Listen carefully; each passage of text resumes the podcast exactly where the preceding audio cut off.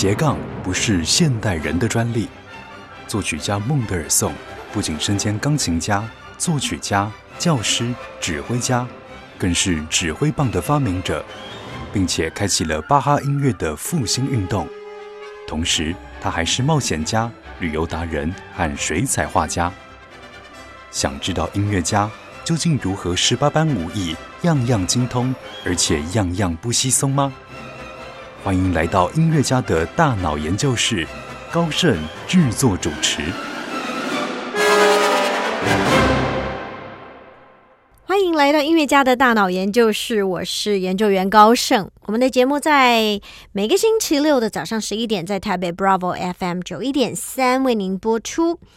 这是一个全新企划的节目，那我们以古今中外四个系列为听众朋友来解析，或者我们一起来探讨一下不同时代的音乐家、音乐人，他们为什么可以有那么精彩的斜杠人生，或是说他们的大脑为什么可以那么的精彩，或者是说开发的那么的透彻？哈，那。今天已经是来到我们整个这一季的算是最后一集，古今中外的外，要为大家来介绍的是来自法国的钢琴演奏家萨洛。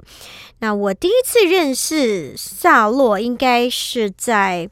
二零一零年台中古典音乐台和雅艺，嗯，他们一起合作的二十乘十肖邦国际音乐节，因为是。欢庆肖邦两百周年啊！在这一系列的活动当中呢，呃，萨洛来到台湾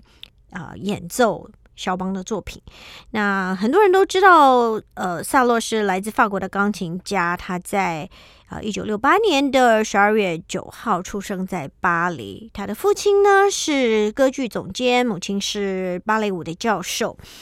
十四岁的时候进入巴黎国立高等音乐舞蹈学院啊，并且获得钢琴的第一奖毕业。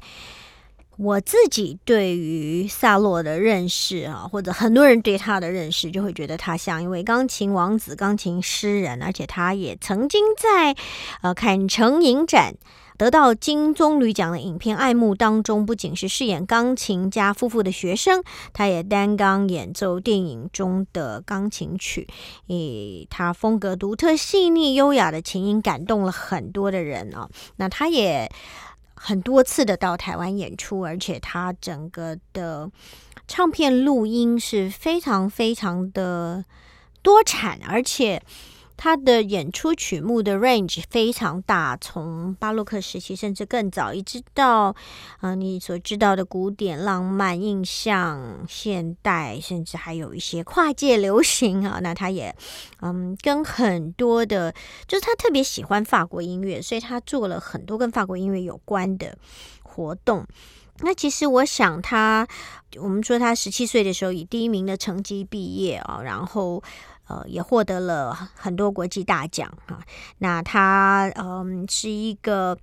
非常重要的音乐节的常客啊。他也受邀于二零一一、二零一三跟二零一五年担任瑞士的阿马迪斯音乐节的艺术总监。其实我想还有一个他让音乐界呃会注意到他的地方。如果你在过去曾经去听过他的演奏会，就是会发现他是少数会带着乐谱上台演奏的钢琴家，甚至有一些时候他还需要一个帮他翻谱的人坐在旁边。那其实看似他这个成长的过程是非常的顺遂啊，但是萨洛几乎是在。强迫症的这个身心煎熬里修炼出今天的这个成就。曾经因为每分每秒都忍不住想要去碰触钢琴，没有办法过一个正常人的生活，因此他就被迫把钢琴请出自己的家。那想练琴的时候，他就去朋友家敲门。然后除了治疗之外，他会固定。呃，一年休息一个月，完全不去碰琴啊。他用很多的方法呃休息，让自己的心情稳定啊。我想大家对于萨洛的认识，不管你是停留在哪一个印象、哪一个层面，我觉得不可讳言的，他是一位非常认真的演奏家。他。就是不背谱，不表示他对于乐曲不熟悉。那事实上，他是非常非常熟悉里面所有的每一个部分啊，只是说。他有这种身心症啊，他曾经自己在访问里面，他说我的这个健忘症从小就十分严重啊，举凡是人名啊、数字琐碎的小事，一直到记谱，那开音乐会完全不看谱，对我是一件非常可怕的事情啊。那这并不是说我没有把谱学好，相对的，我对于乐谱的每一个音符了若指掌。我想或许是一种心理因素。那其实很多钢琴家也都有这种问题，只是大家都不愿意谈论自己的恐惧罢了。他说：“多年来，我一直遵守着古典舞台的规定，不带琴谱上台演出。但对我而言，这得经过多少挣扎努力才办得到啊！”他记得，呃，在一场布宜诺斯艾利斯的演出后，回到旅馆啊，我终于放声大哭，因为实在无法再承受这种压力。那第二天起呢，我就决定从此带谱上台演奏。而且呢，尽管可能是有别人会有很多。不同的意见，或者是别人会有很多不同的呃看法，但是呢，如此一来，我的心理压力解脱，也能更自由真诚的演奏音乐。呃，这也就是萨洛很诚实面对自己。我想各位可以从他在全世界各地的演奏的一些影片花絮里面，看到他对于音乐的那一种执着跟投入跟。对于音乐的诠释是非常非常的迷人，有他自己的一些见解。我们在节目一开始听到的就是萨罗所演奏的肖邦华尔兹，那很多人也是从他演奏肖邦音乐认识他。那他也自从弹了肖邦的作品之后呢，被人认为哦，他有他自己很独到的见解。那接下来我们想跟听众朋友分享的这个作品呢，是法国人嘛？哈，大家就对于德布西的《月光》应该不陌生。但是如果你去找找看，他有一支影片，他和一位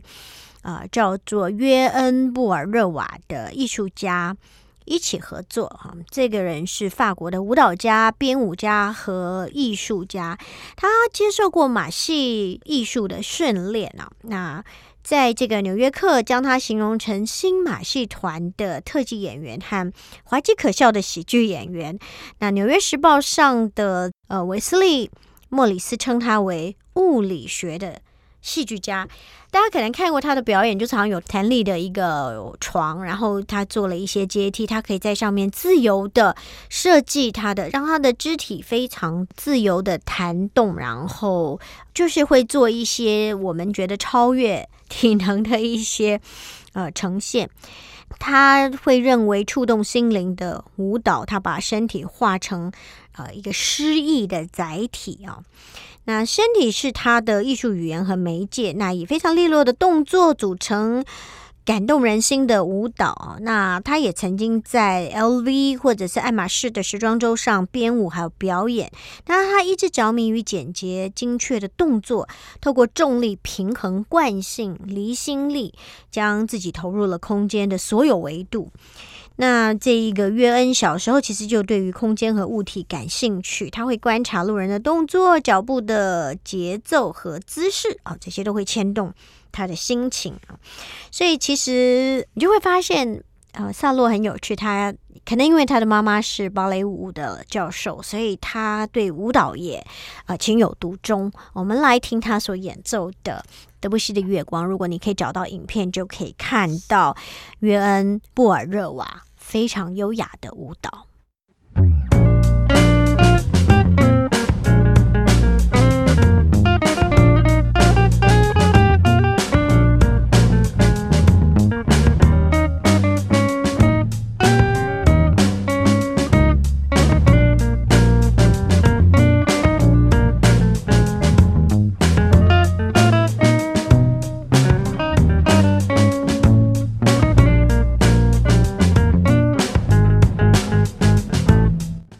接下来我们继续要来啊，听到萨洛的钢琴演奏啊。那其实这个影片是他和呃来自香港的一位芭蕾舞者林隽永这个林俊勇是第一位加入法国国家芭蕾舞团的华人啊。那他现在是非常非常的活跃啊，在这个大家都也是非常熟悉的德布西牧神的午后前奏曲。嗯，萨洛把它改编成为给钢琴的一个演奏版本。我觉得越多的来认识萨洛，你就会发现，嗯，可能跳脱了过去大家对他钢琴诗人、钢琴王子的刻板印象。那除了他有。出版非常多的专辑，他很认真的去把很多的曲目，嗯，就是他喜欢的，他都会找出来录音。然后甚至，嗯，因为他是法国人嘛，所以他的很多影片就是让你感受他就是在法国那一些美轮美奂、非常精致的皇宫里面的场景。然后有一台庞大的钢琴，然后他。就是像一个王子一般的演奏，可是我觉得越来越发现，当然他还是花很多的心思投入在他最喜欢的法国的作曲家的作品上面。那所以他也很喜欢去做一些跨界的尝试，把他对于音乐、对于舞蹈、对于各种不同艺术的爱好。结合在一起，所以我们来听听看。我们可能只能听片段，因为这个牧神的午后前奏曲实在是啊太长了。但是我们可以感受一下它的这种钢琴的版本呈现，而且还有一个很重要的事情就是芭蕾舞的呈现啊，就是有优雅也有现代。呃，如果听众朋友有兴趣，其实去。找一找，看看这个影片，你可以同时感受到，呃，舞蹈在音乐里面它是宁静的，来呈现它的肢体，甚至展现一种极致的力与美。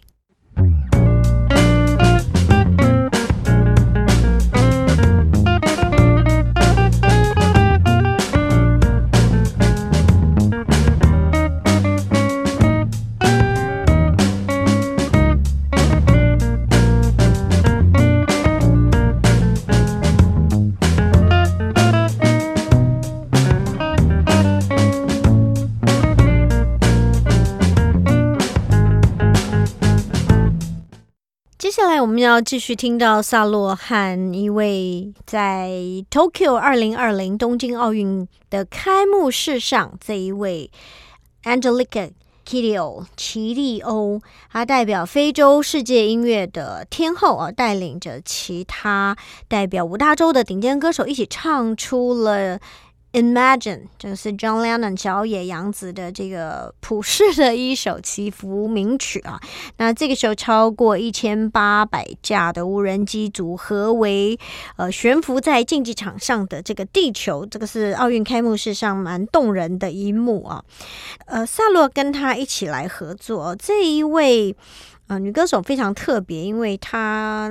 的背景有葡萄牙，有英国，然后也有西非，然后他后来也来到了法国去呃生长。他小时候其实就是跟母亲跟剧团嗯一起巡回，得到很多表演方面的熏陶。那在他的家族中，我们说不只有这西非的血统，还带有葡萄牙跟英国的血统。其实他自己受到很多文化的影响，也就是说，这为什么他日后可以走向世界的一个。基础，那当然，九零年代开始，他就以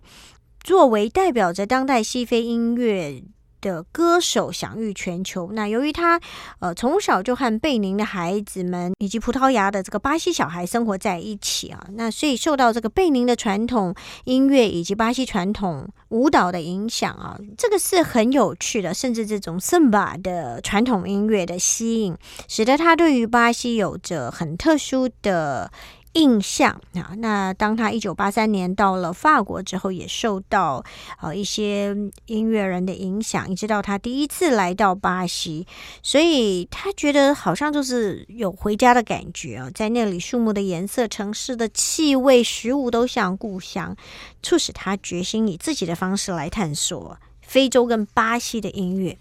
但我觉得萨洛很有趣的就是他的表演形态。非常的多元，他跟舞蹈家、肢体艺术家合作，他也跟世界音乐的歌手一起合作。呃，如果大家点去看看这一支影片，你会被萨洛投入的那一种热情，就是你一直以为他就是一个斯文的钢琴王子的这种形象，可是我觉得越来越能够从他这么丰富多元的表演方式来认识他，我自己是蛮惊艳，而且。我觉得在看他的表演的时候，他的那一种跟着歌手很自然的融入，一点也不害羞，他大大方方看着他的乐谱。我觉得在音乐里面，其实他得到了极大的自由跟释放。我们就先来听听看这段音乐吧。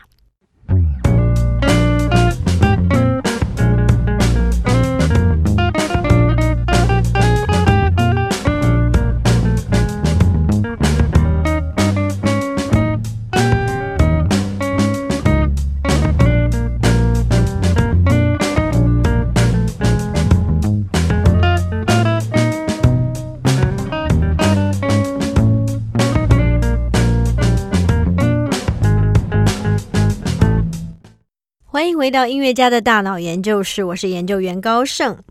我们的节目在每个星期六的早上十一点，在 Bravo FM 九一点三为您播出。那么今天是我们这整个特别企划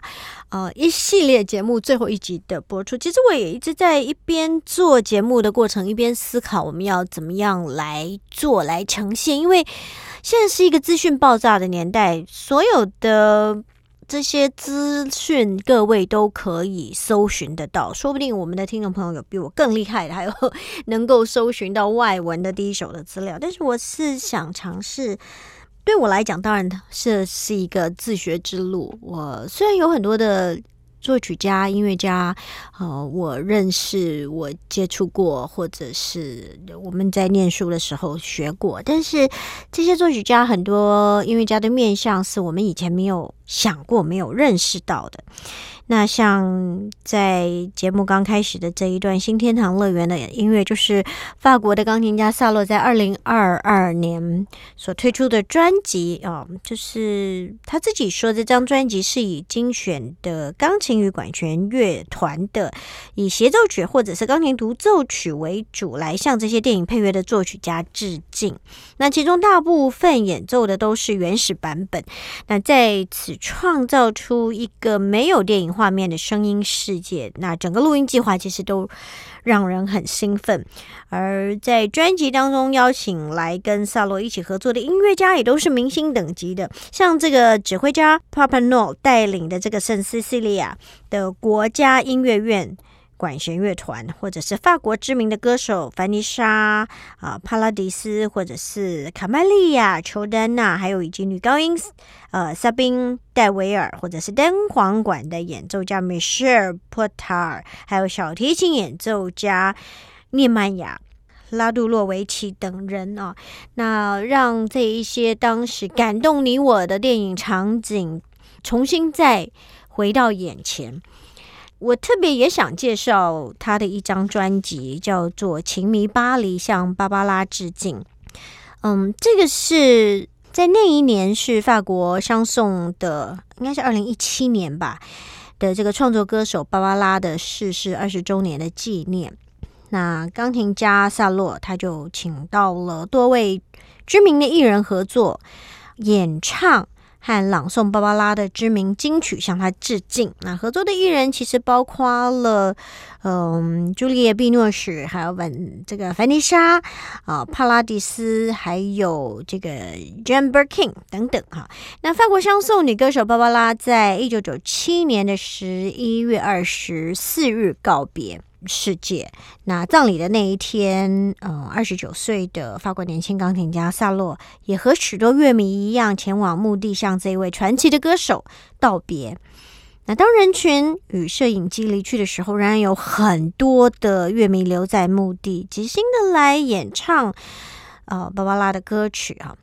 他说：“当时我意识到芭芭拉会透过我们的声音继续存在，这是萨洛。”他所说的，他发誓未来要完成一张完全以芭芭拉歌曲为主的专辑。这个芭芭拉逝世二十年之后，萨洛很成功的实践当年的这个誓言。他邀请了很多不同领域的客席艺术家，像是女演员朱丽叶·碧诺许，还有这个凡妮莎·帕拉迪斯 （Jimber King），还有法国的摇滚团体啊啊，Radio Elvis，还有词曲作家班纳巴尔·多米尼克啊，还有这个创作歌手圣路易·欧贝。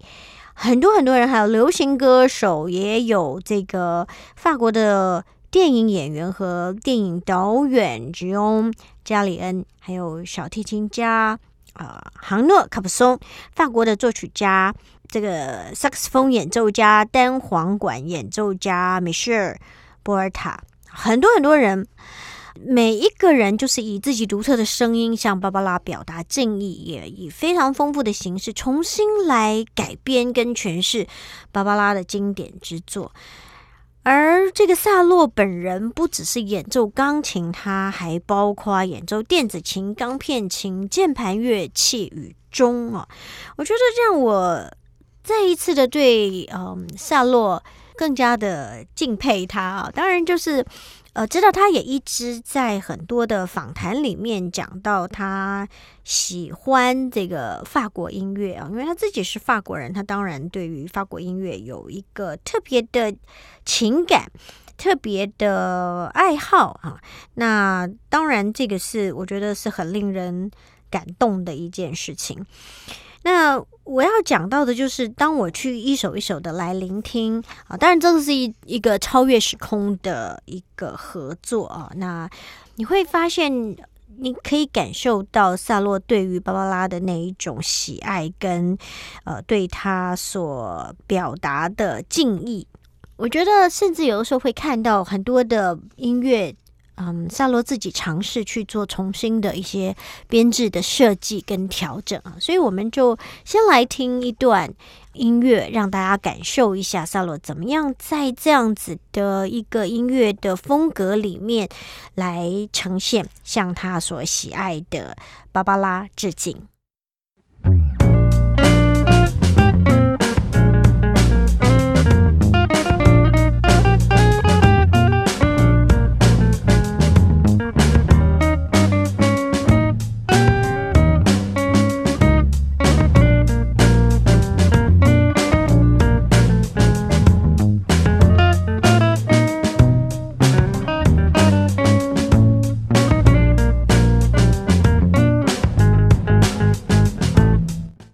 其实，在疫情期间，因为太多的活动都被取消或延期，可是我就发现萨洛其实很有意思，他真的是一个非常喜欢表演的人哦。所以其实他也有很多时候跟着他的好朋友一起来，呃，四手联弹，嗯，然后他有参加很多很多各式各样的活动，吧音乐，即便是戴着口罩，哈。戴着口罩，在这个圣母院啊有演出。那其实很有意思的事情就是，嗯，很多人会问萨洛，他说，其实钢琴原来不是他自己的选择，他的爸爸呃是一位男中音，妈妈是专业的舞蹈员，也是教授。那祖父母是小提琴家。当然，萨洛的父母并没有要儿子继承自己的事业啊，但却为他选择了钢琴。那也是很有趣的。我们在很多嗯，夏洛那么丰富的录音里面，我们会看到他其实真的是高度被肯定的。他自己说：“我不喜欢练习，小的时候我想。”要当指挥啊，还是做个作曲家？但是后来我还是成了钢琴家啊。那萨洛他不在乎乐界的主流的这种德奥体系，反而是随心所欲的选择了巴洛克时期的作曲家，像库普兰、拉摩、斯卡拉蒂等等的这些大键琴的作品来灌入。他的专辑，那从肖邦圆舞曲集发行之后，他已经被呃认为是一家之言。那之后他所发行的这个呃巴克的《郭德堡变奏曲》，则是被《纽约时报》选为二零一五年古典音乐唱片录音的代表作哈。那很好玩的是，他表示要为一场两小时的独奏会做准备，就要每天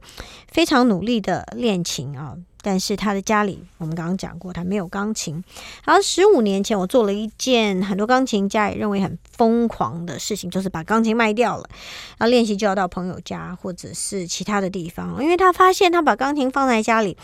他他不会专心在音乐上，他会很即兴的弹奏，像玩游戏一样，完全不会去练习。所以他说：“我把钢琴卖掉，有需要就到别的地方去专心的练习。”嗯，他曾经在二零应该是二零一三年，呃，发表了一张专辑，就是纪念曾经在巴黎不同的这个卡巴莱场地而制作，包括了爵士乐还有法国香颂啊。那么另外呢，也是向作曲家，像是呃盖希文、呃拉威尔，还有 Cole Porter，好向他们致敬。他说：“我祖父是一位古典音乐的小提琴演奏家，但是他也会为默片或是爵士的这个音乐会演奏啊。在三零年代呢，曾经跟很多相送的歌手合作。那对他来说，音乐是没有分家，只有一个音乐的大同世界。那虽然我不是一位爵士乐手，我个人也比较爱古典音乐。”但是呢，至少在他的熏陶之下，也听了不少爵士乐和相送，所以对我来说，能够跟其他乐手合作演绎不同类型的音乐，也是一个非常难得的学习机会。其实，我想这个就是。不为自己设限的萨洛，好，那虽然他的气质常常看起来是钢琴诗人、钢琴王子，但是只要我们去看一看他很多现场演出，跟不同领域的音乐家、音乐人合作，你就会看到萨洛非常热情甚至狂野的那一面哈。那我们接下来要听到的这个，就是我刚刚讲到，在疫情期间，他跟他的很多钢琴家好朋友。他们在应该就是在家里宅录吧，这些钢琴的四手联弹。那有一些就是像法国作曲家，嗯，很多他们就是写了很可爱的四手联弹的钢琴组曲。不过，我们现在要来听到的是萨洛和女钢琴家 Tracy Rana 啊四手联弹 Piazzolla，非常受到大家喜爱的 Libertango 哈。那这个 Tango 音乐呢，在这个萨洛的这个指尖下，又是什么样的一番风情呢？我们就赶快来听听看喽。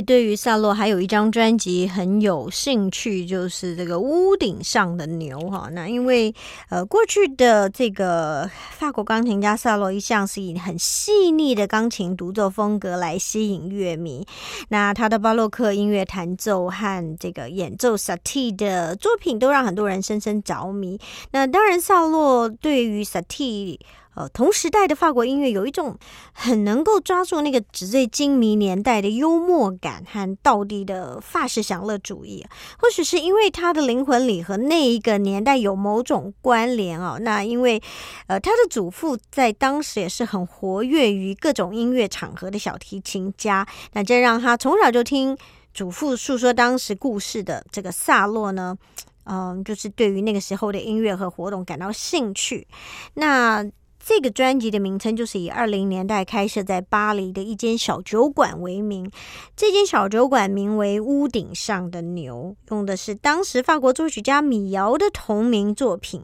那这张小酒馆呢，是当时很多艺文界人士常常会造访的地方，因为当地有当时巴黎人最风靡的美国爵士乐家，包括诗人考克多、作曲家拉威尔、画家毕卡索等人都会常常造访这个地方，共同呃。经营在爵士乐的氛围里面。那当时屋顶上的牛有一位驻店的钢琴家叫魏娜，他毕业于巴黎音乐院的，呃，这个魏纳是米瑶的学生，呃，也是萨蒂的工作伙伴，后来成为经纪人、作曲家和钢琴家。那他跟另外一位钢琴家杜塞组成钢琴二重奏，所以两个人经常改编古典音乐的旋律。呃，可以融入到爵士乐的节奏和趣味里面，所以在当时成为一种新的轻古典，当然也红遍了欧洲。所以他们的录音现在有的时候还会被一些人找出来哦。那维纳在嗯一九四五年停止了二重奏的演出，专心作曲。萨罗八岁的时候见过他本人，而且从小就对他的双钢琴录音非常的着迷。可能也就是因为这样，让他兴起了重现当时屋顶上的牛小球馆当中这个音乐的念头哈。那其实我要接下来在节目最后和大家分享的这个作品呢，就是嗯。克莱门特·杜塞，哈，他是一位来自比利时的钢琴家。他在比利时布鲁塞尔出生啊，也在那边过世。他在当地的音乐院学习了一段时间。然后呢，呃，我们要听到萨蒂演奏的是一个很有趣的作品啊，因为呃，这个钢琴家学习古典啊钢琴，但是他出生的年代却是在爵士乐小酒馆最鼎盛的。时期啊，一八九五年到一九五零年之间啊，所以结合了两个音乐的特性，他就创作出了非常非常轻松的爵士版本的肖邦幻想曲，让肖邦不再忧郁啊。其实我自己在做音乐家的大脑研究室这一系列的节目当中，我发现，嗯，其实真的我们呃的大脑是可以不断的被。开发不断的去让我们维持在一个活到老学到老的一个状态，因为美国有一个大型的研究发现，他说一个人最有生产力的年龄是六十岁到七十岁，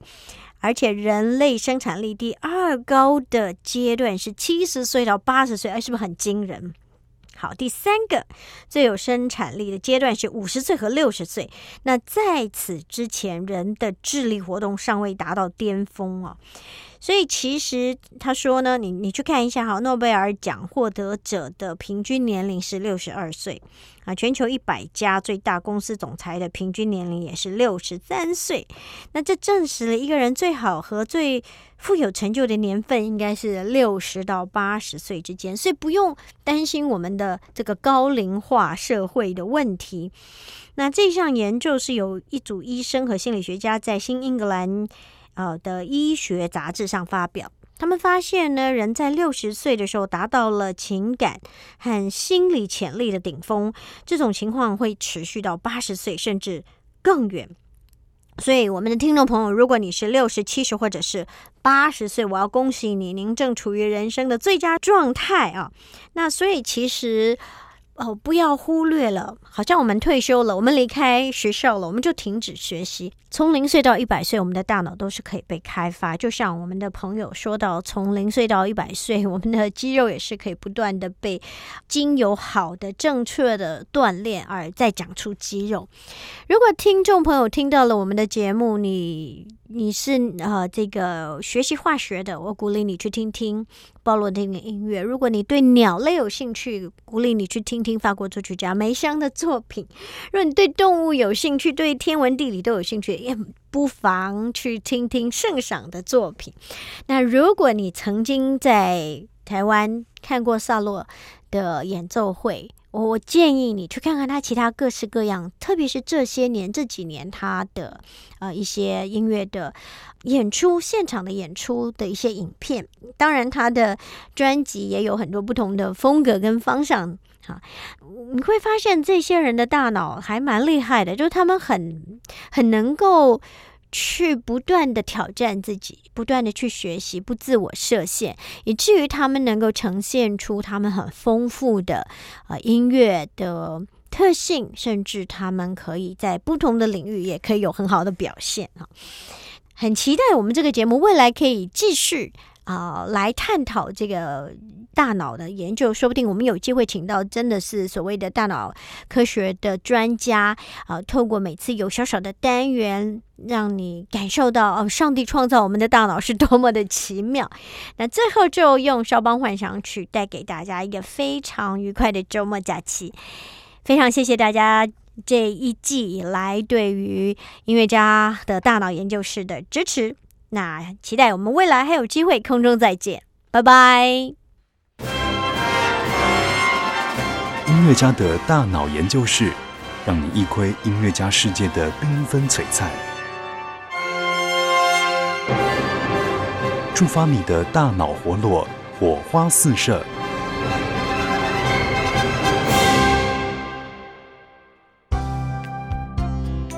本节目由文化部影视及流行音乐产业局指导播出。